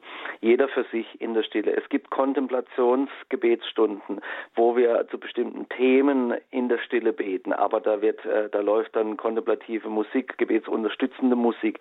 Oder es gibt dann die, die äh, Lobpreiszeiten, wo ein Musiker oder in der Regel werden die Stunden immer von Teams geleitet, ganze Teams mit mehreren Sängern und verschiedenen Instrumentalisten eine ganze Stunde lang Anbetung oder Lobpreis leiten, zum Mitsingen. Die Texte werden auf einem großen Monitor gezeigt sodass äh, die Besucher leicht mitsingen können.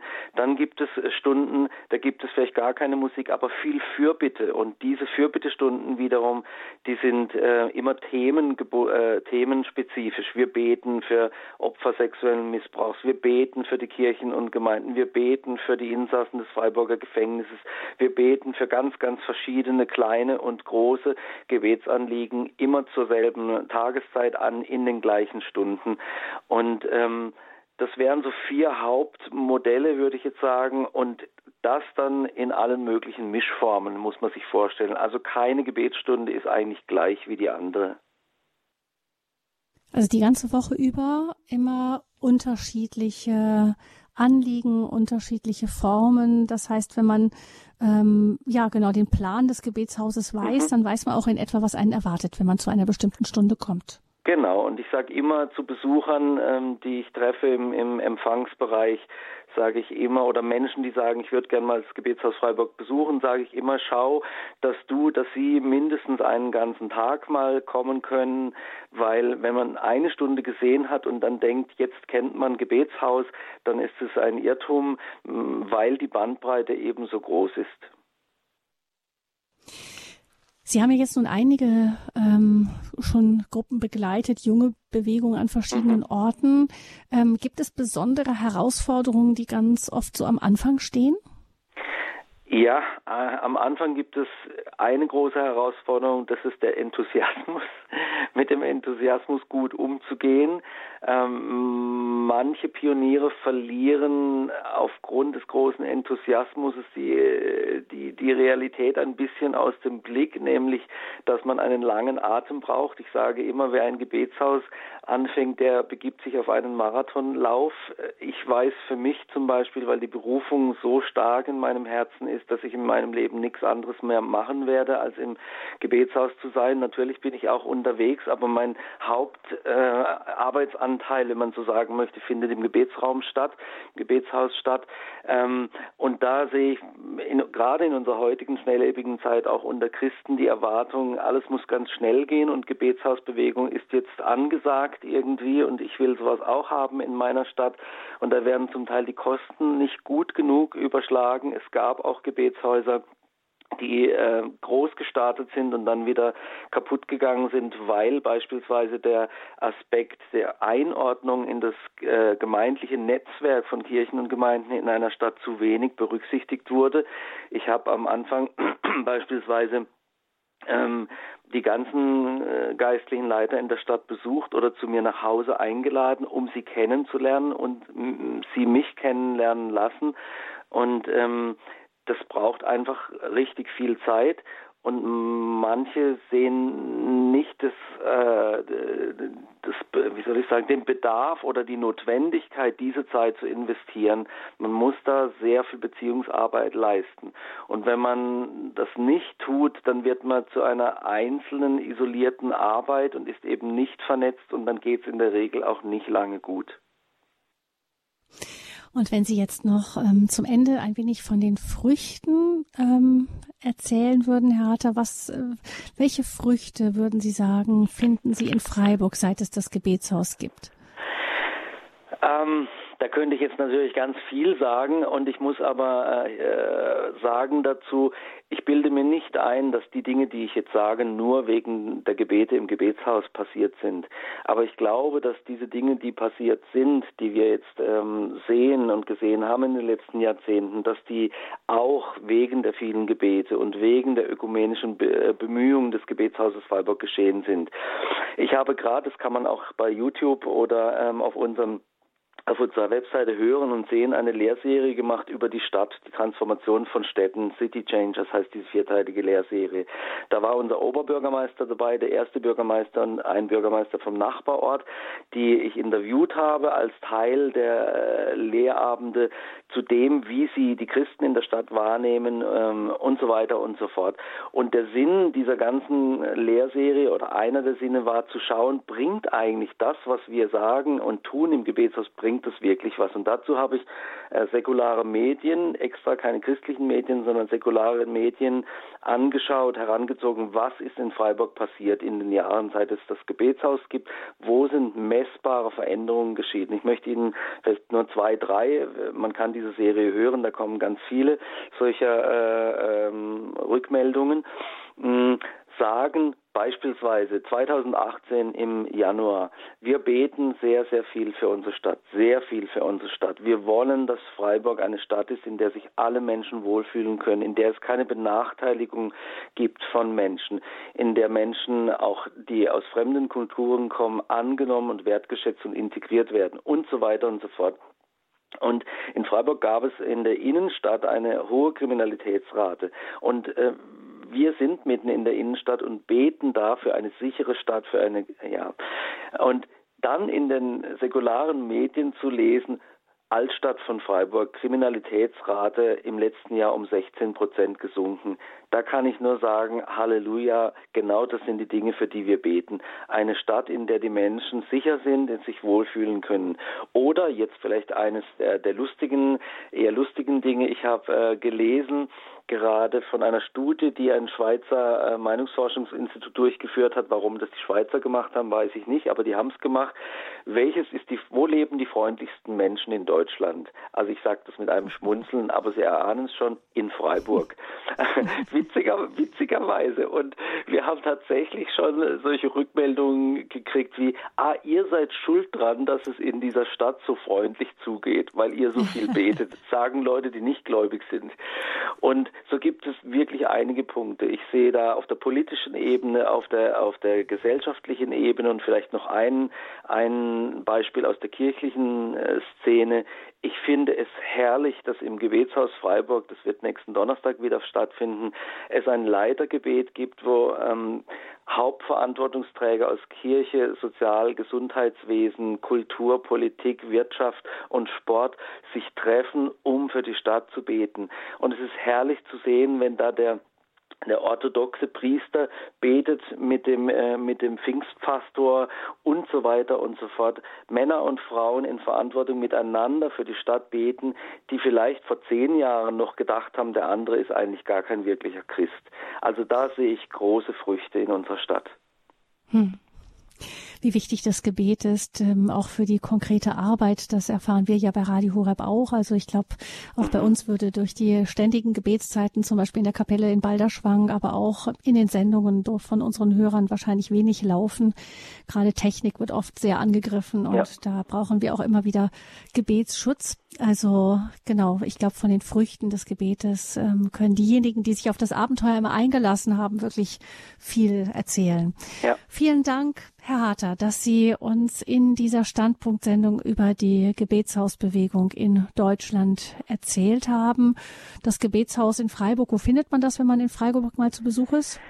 Also es gibt ein unmittelbares Zentrum in der Fußgängerzone, das ist der berühmte Bertholdsbrunnen und wir sind ungefähr Luftlinie 50 Meter weg ist unser Eingang in der Bertholdstraße Nummer 5. Da hält die Straßenbahn gerade ums Eck, ist so der Verkehrsknotenpunkt des öffentlichen Personennahverkehrs mitten in der Innenstadt. Bertholdstraße 5. Und da kann man Tag und Nacht einfach reinschneiden. Da sollte man auf jeden Fall, da es in der Nacht noch ein paar Stunden gibt, die nicht öffentlich sind und in der mhm. das Gebetshaus nicht geöffnet ist, äh, sollte man auf jeden Fall auf unsere Webseite schauen. Aber tagsüber kann man eigentlich bedenkenlos kommen, aber sicherheitshalber, es gibt ja auch immer ähm, Zeiten, wo viele Leute in Urlaub sind, viele Mitarbeiter in Urlaub sind. Ein Blick auf die Webseite ist immer eine gute Idee. Herr Harter, vielen herzlichen Dank, dass Sie uns ähm, erzählt haben von den Anfängen der Gebetshausbewegung. Vielen herzlichen Dank. Gottes Segen wünschen wir Ihnen allen für das Gebetshaus in Freiburg und für die anderen Projekte, die Sie begleiten. Liebe Hörerinnen und Hörer, ja. Ich wollte, ich wollte nur sagen, ich bedanke mich ebenfalls sehr herzlich für die Zeit und die Gelegenheit und wünsche Radio Horeb auch Gottes Segen. Sie können diese Sendung nachhören im Internet bei Radio Horeb unter www.horeb.org in der Mediathek von Radio Horeb im Podcast. Da wird sie dann in Kürze auch zu finden sein oder Sie können eine CD bestellen unter 08328 921 120. Ich verabschiede mich. Gabi Fröhlich wünscht Ihnen allen einen schönen, geruhsamen und gesegneten Abend.